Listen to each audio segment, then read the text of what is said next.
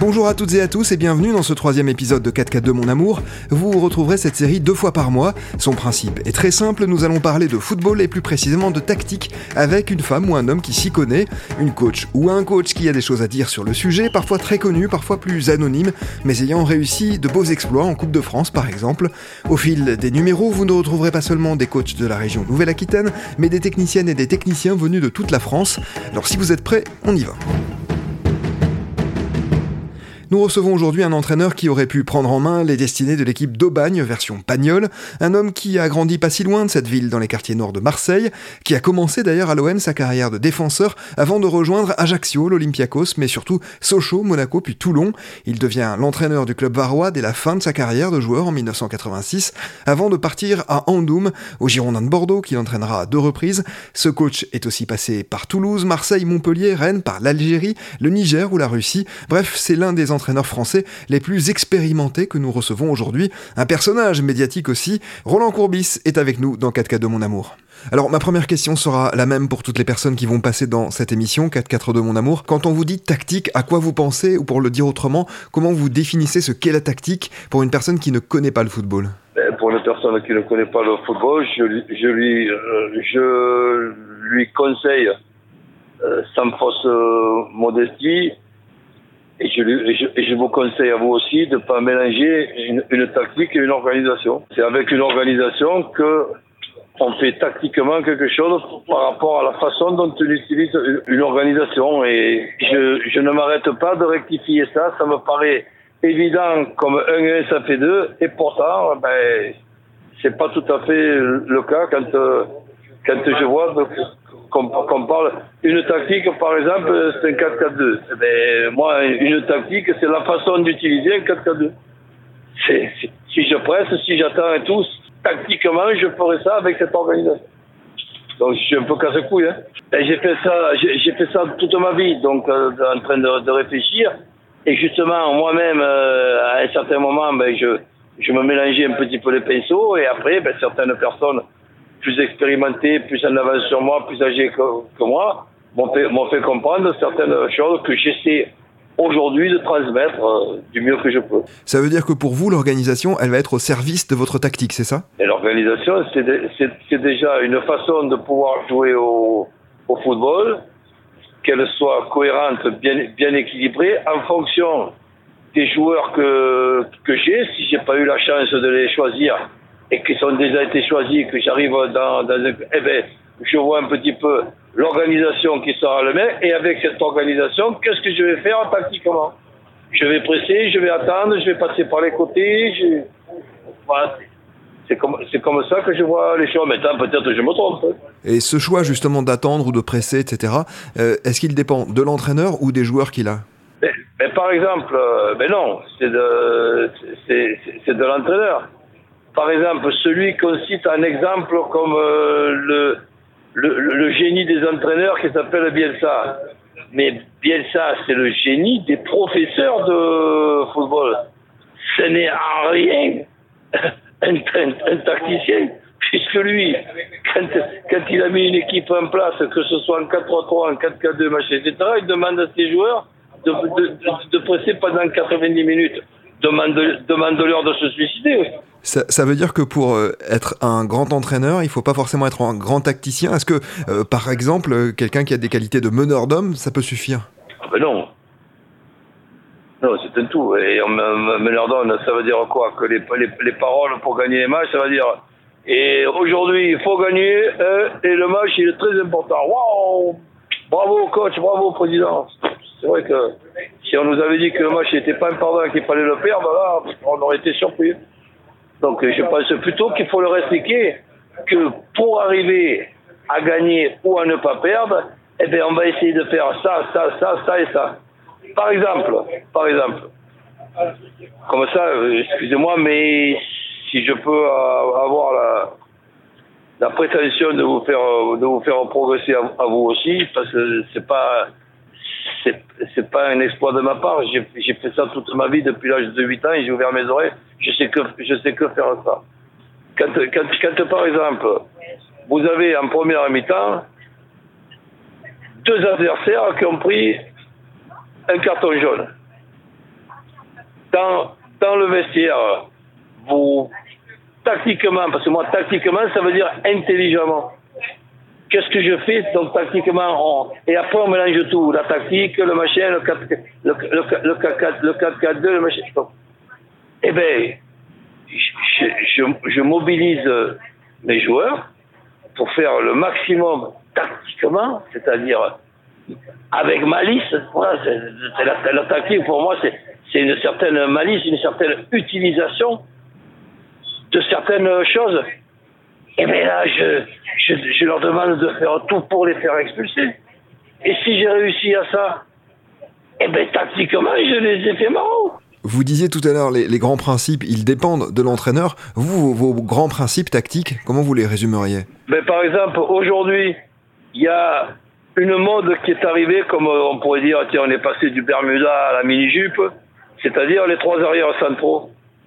Mais la plupart des entraîneurs, même de très haut niveau, ils jouent avec trois arrières centraux et, et, et un 3-4-3 ou un 3-5-2 sans connaître le mécanisme. je, je, je, suis devant, la télé souvent, je meurs de rire. Je meurs de rire parce que pour progresser, moi, je pense que c'est comme euh, quand on est dans, dans, dans une classe, on écoute, on regarde des fois un petit peu ce qui se passe sur la feuille du, voisin d'à côté et on essaye de progresser en copiant les bonnes choses. Mais on peut aussi progresser en faisant le contraire de, des conneries qu'on voit.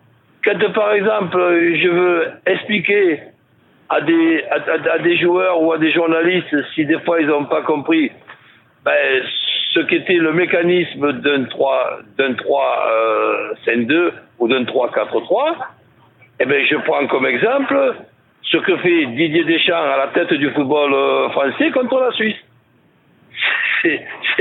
C'est-à-dire qu'il n'est qu pas encore au courant que les trois arrières centraux, ce sont trois postes totalement différents. Il y a l'axial, il y a l'arrière central côté droit et il y a l'arrière central côté gauche. Là, c'est pas une tactique, ça, c'est une organisation. Et après, si on veut bien la faire fonctionner, eh ben, je vais pas vous dire comment ça marche. Je vais vous dire simplement, regardez ce que fait Monaco contre le Paris Saint-Germain quand ils font un partout. Et regardez ce que fait l'équipe de France. Ça m'a fait mourir de rire. En mettant l'anglais au milieu de Varane et de Kipembe. Pavard, qui est l'arrière central côté droit, on le, met piston. Et Rabiot, euh, piston côté gauche. C'est-à-dire que sur les, les cinq d'une organisation à trois arrières centraux, les, ils sont cinq avec les, deux pistons, il y en a quatre qui sont pas à la poste.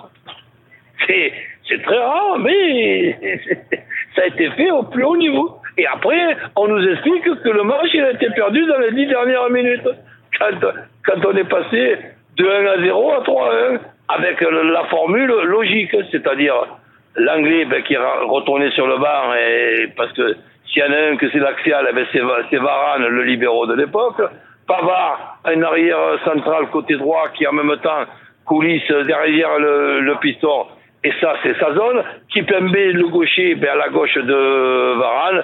Et Rabiot, ben, il n'y avait pas d'autre solution euh, ce jour-là, mais c'était une solution de dépannage. Et là, on est passé de 0,1 à 3,0. Et dans mon école communale, quand on passait de 0,1 à 3,1, c'est comme si on avait gagné 3,0. Et après, j'entends que c'est inadmissible.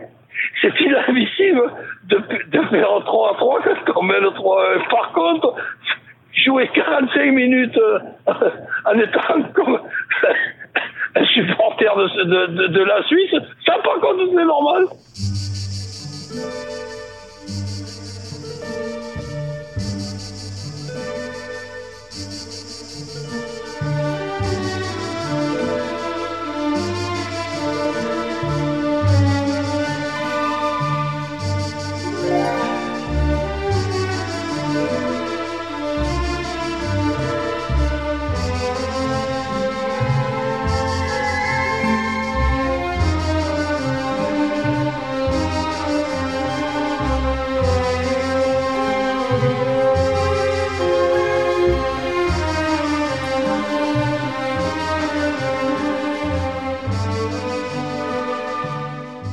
Alors euh, justement, tactiquement, vous avez été euh, l'un des premiers à utiliser vos ailiers sur leur mauvais pied à l'époque de l'OM.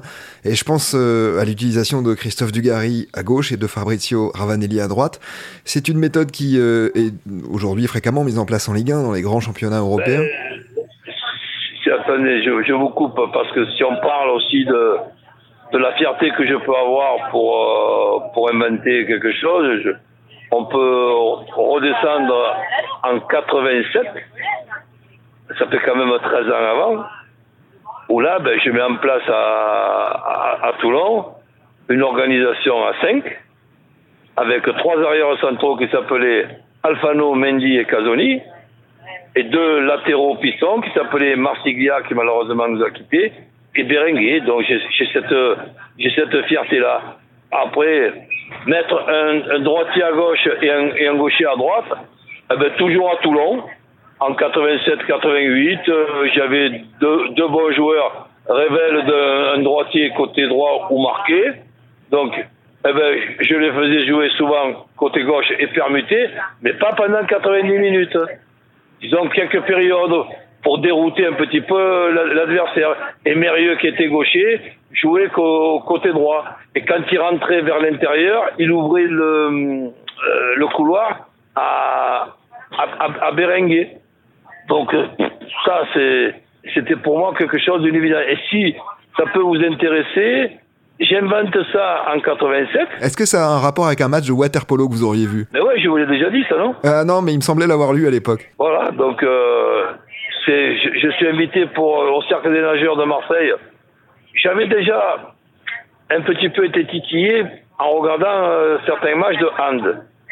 Et donc, je disais, tiens, c'est quand même euh, bizarre que euh, ben, un gaucher joue à droite, un. Et, quand je vois du côté d'Auxerre que si Cocard passait à gauche et Bayrua à droite, je crois qu'ils avaient une amende de notre tacticien Giroud, ben, on pouvait ne pas être d'accord avec euh, Giroud, qui avait une certaine vision du, football, marquage individuel euh, strict pour les, défenseurs, et ben, euh, piston à l'époque euh, de 105 mètres sur le côté droit et 105 mètres sur le côté gauche, avec Vairua et, et.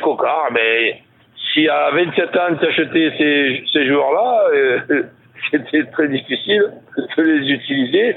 Ils étaient déjà logiquement carbo, mais ça n'a pas empêché euh, Auxerre d'être champion de France, de gagner la, Coupe de France.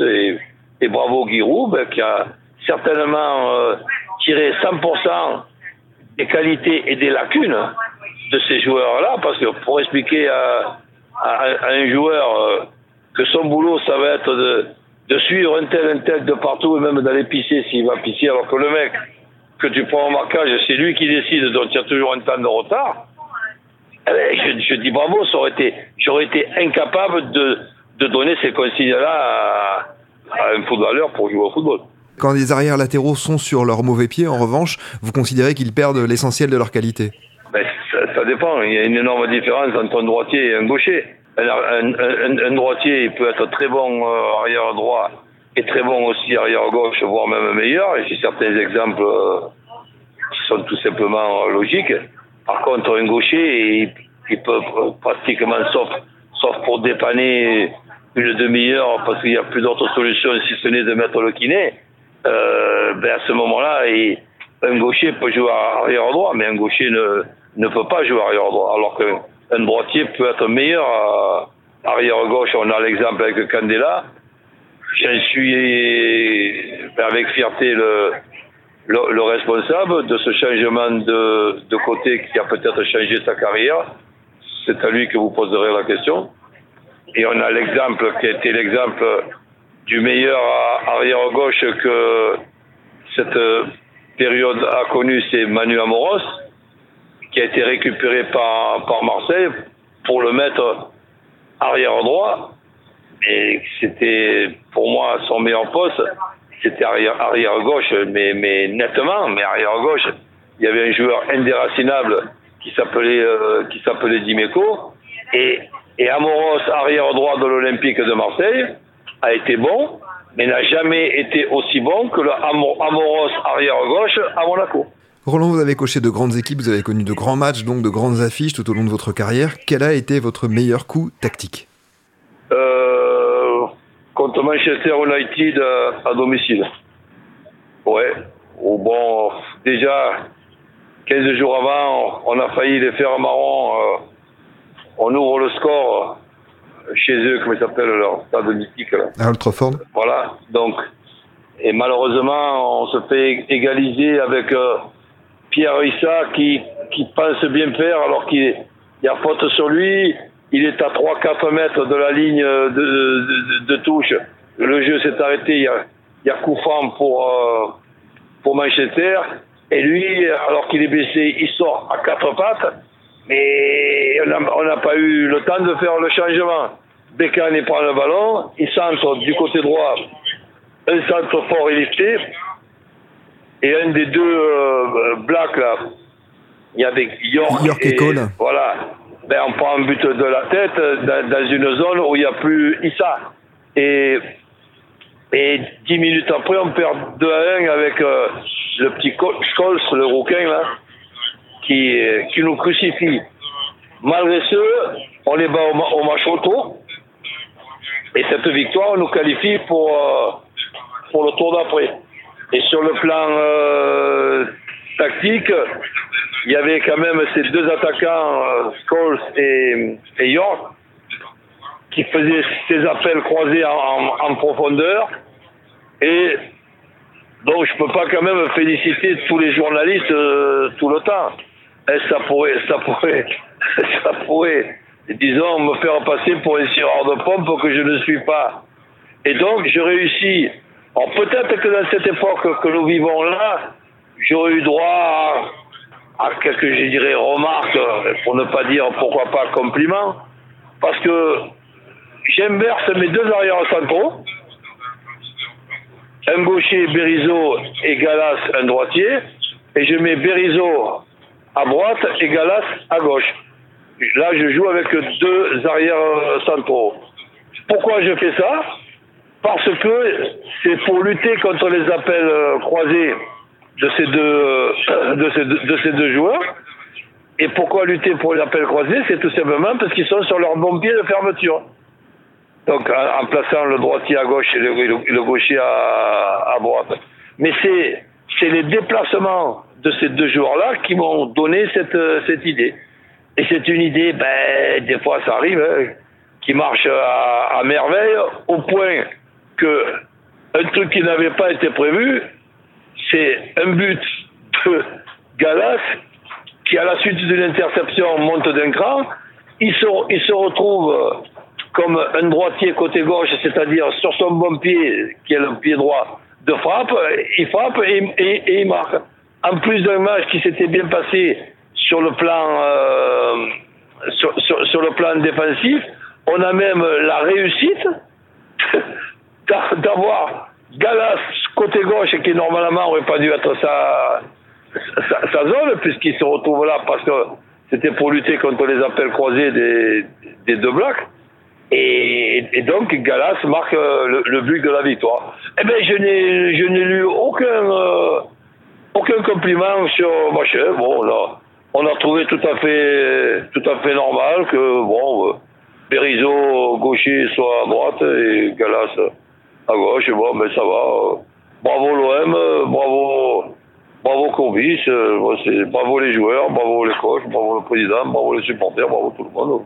Eh ben, pourquoi pas, c'est pas moi qui allais dire, oh, et les compliments, et jamais là Et c'était... Ben, c'était la, la, très grande équipe hein, de Manchester United avec euh, Alex Ferguson, avec notamment. Avec Geeks, avec. Euh, Keane, Stam. Euh, qui, ouf, rien que tu lisais la composition d'équipe, tu tremblais. Vous ne citez pas spontanément, en tout cas, euh, cette remontée face à Montpellier, ce 4-0, 5-4 Non, mais ça, je. Pourquoi? Parce que votre, votre, votre question, c'est bien sur un coup tactique. Eh ben, là, contre, contre Montpellier, le truc qu'on fait tactiquement, c'est dans notre comportement, on ne s'affole jamais. On a une chance sur 100 sur 1000 de, de, de, de remonter ces quatre euh, buts. Je, je passe au, à 30 minutes de, la fin à 5 offensifs.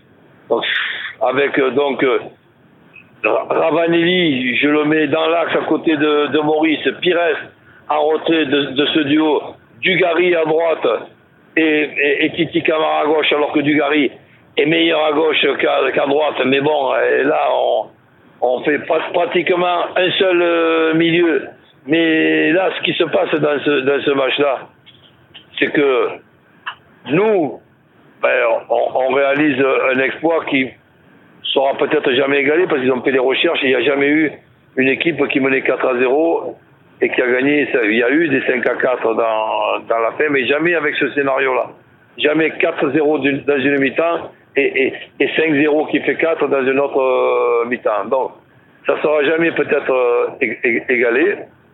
Eh ben, euh, tant mieux, mais le mérite qu'on a, c'est qu'on ne s'affole pas, on continue à, construire. Moi, j'attends les 30 dernières minutes parce que je me dis, bon, j'ai pas envie d'en prendre 7 ou 8 euh, non plus. Et, et, après, ben, on y va. On a failli prendre le cinquième but en tout début de, de deuxième, de deuxième mi-temps. Mais je pense euh, aussi que nous, on est bon dans ce match-là, mais Montpellier ne sont pas bons en deuxième mi-temps. Je, me rappelle un Bakayoko qui euh, nous avait mis la, la panique. Alors peut-être il était...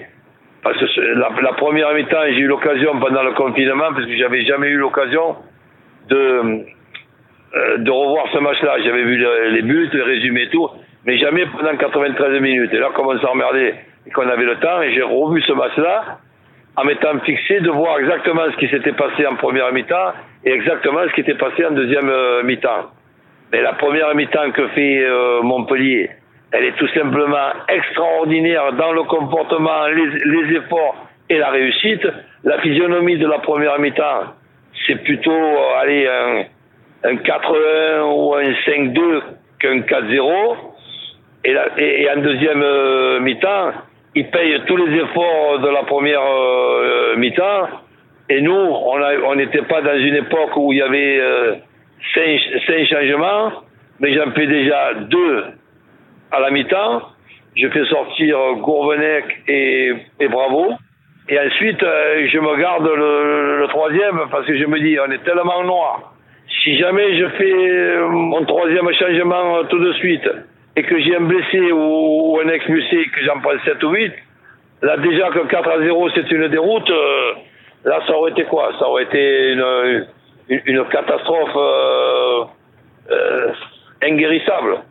Et donc, euh, quand on regarde ce, match-là de A à Z, on voit qu'en deuxième euh, mi-temps, c'est plus un match de football, c'est un match de hand. On fait tourner le, ballon et on n'a plus peur d'eux il n'y a, y a, plus cette euh, vitesse euh, des attaquants de, de, Montpellier. Euh, Bakayoko n'est plus là. Robert, alors qu'il nous, qui nous a fait beaucoup de mal, plonge.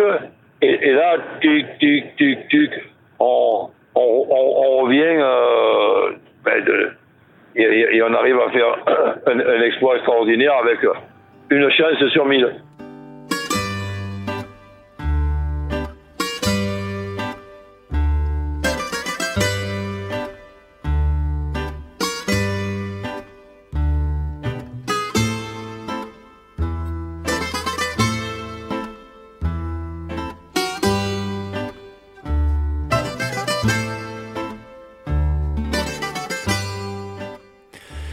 Vous demandé votre meilleur coup tactique, je suis obligé de vous demander votre pire coup tactique.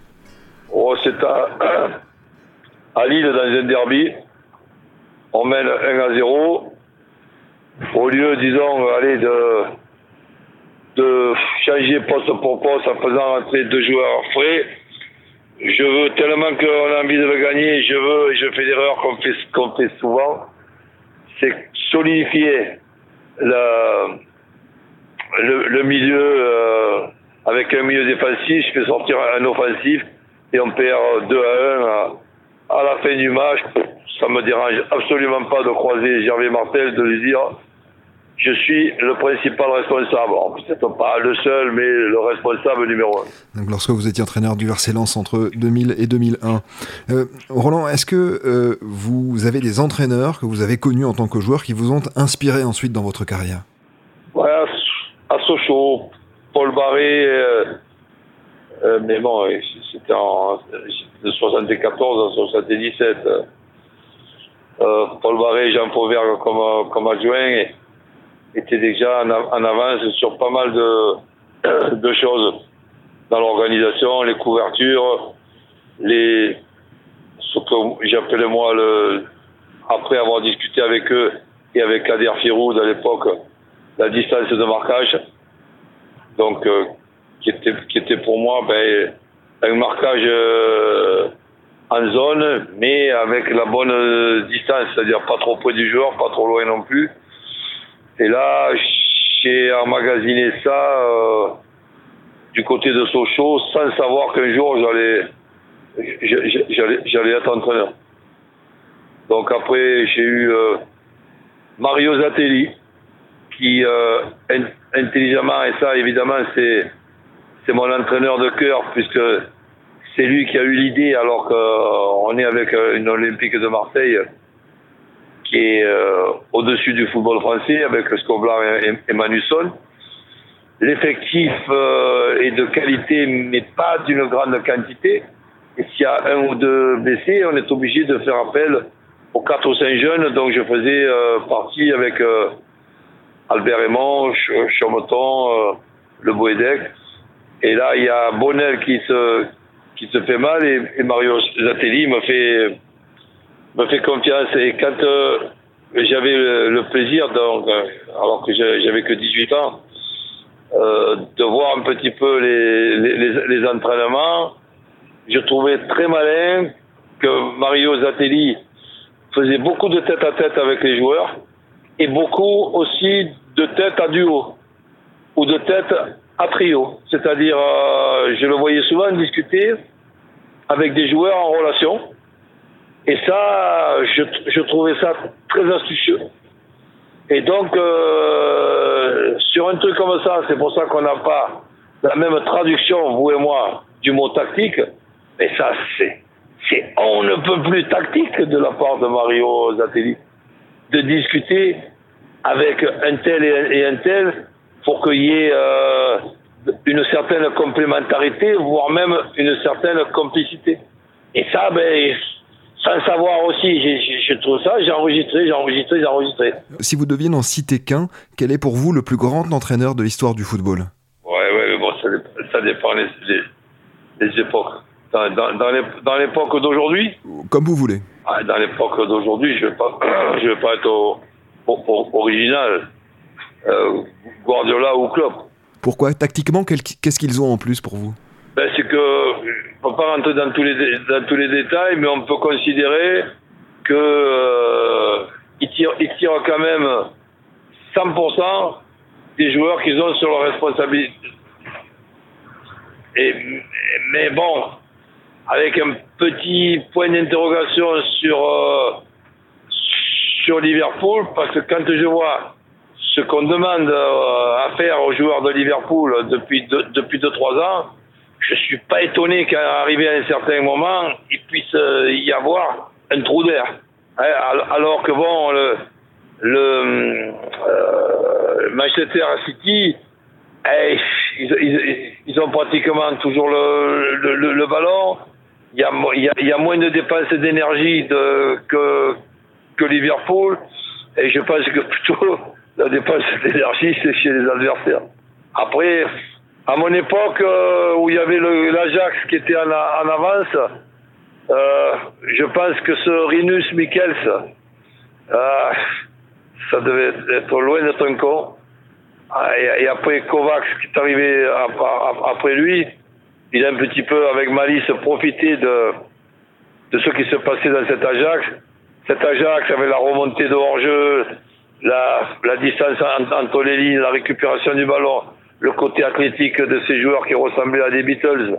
Ah, c'était quand même euh, un de, mes gros souvenirs, ça. Tactiquement, de quelle manière le football a-t-il évolué entre vos débuts d'entraîneur et aujourd'hui?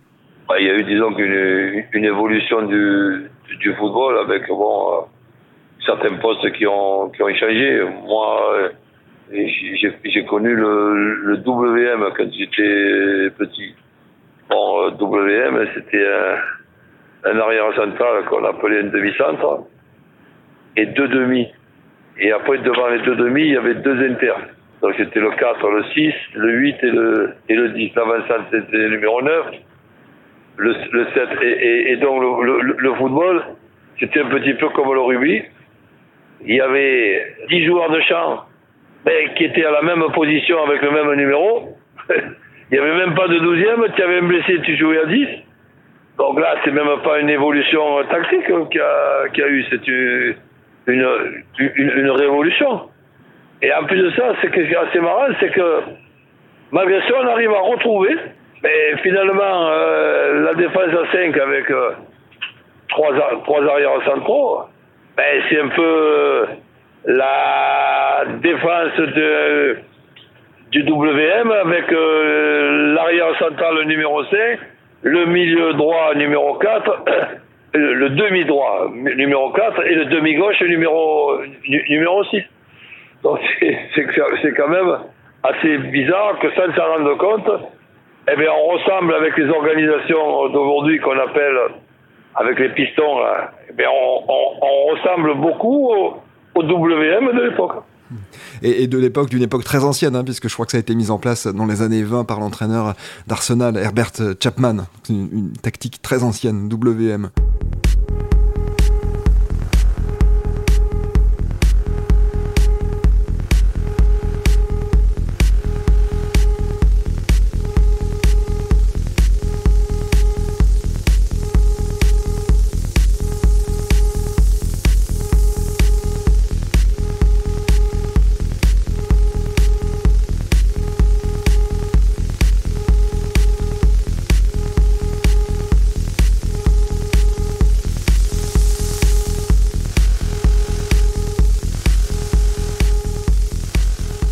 Une toute dernière question, Roland, pour conclure cet échange. Quel conseil vous donneriez à un entraîneur qui débute Un entraîneur qui débute, ben, de bien étudier ses, joueurs, ses qualités, ses défauts, de faire euh, au départ beaucoup de tête à tête et de prendre des, notes sur l'utilisation de ce, joueur.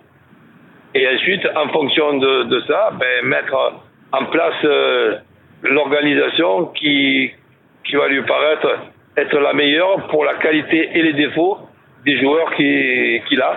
Puisqu'il y a quand même, si vous voulez parler tactique, on peut terminer là-dessus. J'ai eu le plaisir pendant 30 euh, ans de faire 30, euh, relever 30 challenges. Bon, sur ces 30, euh, sur ces 30 challenges, j'ai réussi, allez, à pratiquement 23 fois ou 23 et demi, allez. Et j'ai joué euh, 7 fois. Mais bon, euh, il y avait quand même une énorme différence pour moi quand j'entraînais Bordeaux ou Marseille et que j'entraînais Ajaccio ou, euh, ou Toulon. Puisque avec les effectifs de Bordeaux et Marseille, je préparais mes joueurs pour construire leur victoire. Et avec les effectifs de Toulon et d'Ajaccio, je préparais mes joueurs à détruire les victoires des adversaires. Et c'est une tactique. Voilà. Et, ensuite, un de mes meilleurs souvenirs, c'est quand même euh, dans cette longue carrière, avec quand même tous ces challenges qui ont été, euh, qui ont été relevés, eh, un de mes meilleurs euh, souvenirs, euh, c'est pas uniquement le classement ou, le champion de France avec euh, Monaco ou champion de deuxième division avec euh, Ajaccio, c'est les 14 matchs sans prendre un but du côté de Bordeaux.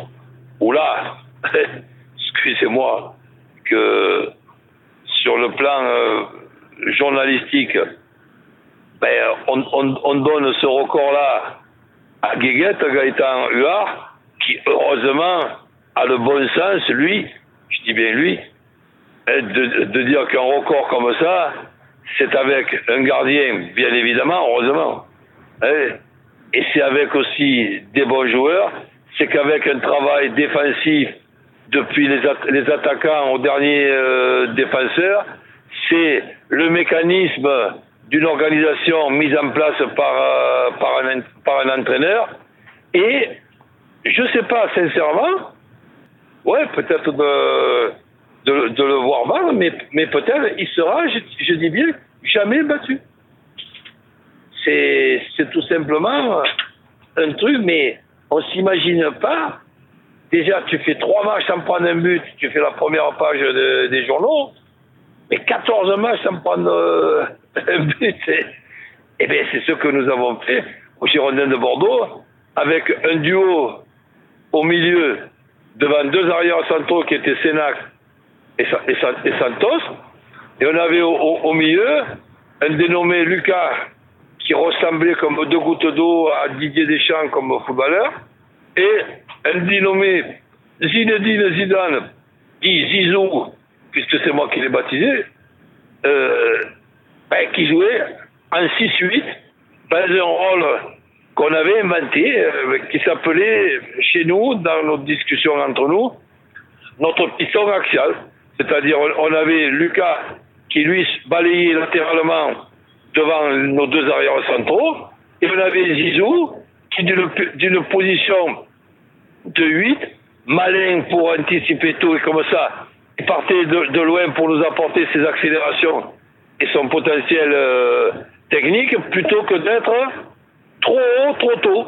Mais ça aussi, pour votre terme tactique, tactiquement pour moi, l'utilisation de Zizou en fait à l'époque un 8 pour justement continuer son apprentissage et devenir numéro 10 quand on a le ballon et pas tout de suite numéro 10 pour être dans la zone où il y a tous ces numéros aussi, tu prends des coups par derrière et tout ça. Eh bien, c'était une utilisation tactique très intelligente, je dirais pas de ma part, ça serait trop prétentieux, de notre part. Donc, il y a, l'utilisation de Zizou qui peuvent aussi nous aider à placer ton mot euh, préféré là, pour, ton, pour, ton, pour ton article, tactique. C'est la fin de cette troisième édition de 4K de mon amour, un podcast signé Podcasting, réalisation Olivier Duval, production Jérémy Berrier, programmation musicale Gabriel Taïeb. Merci d'avoir écouté et à très bientôt sur Podcasting, bien sûr.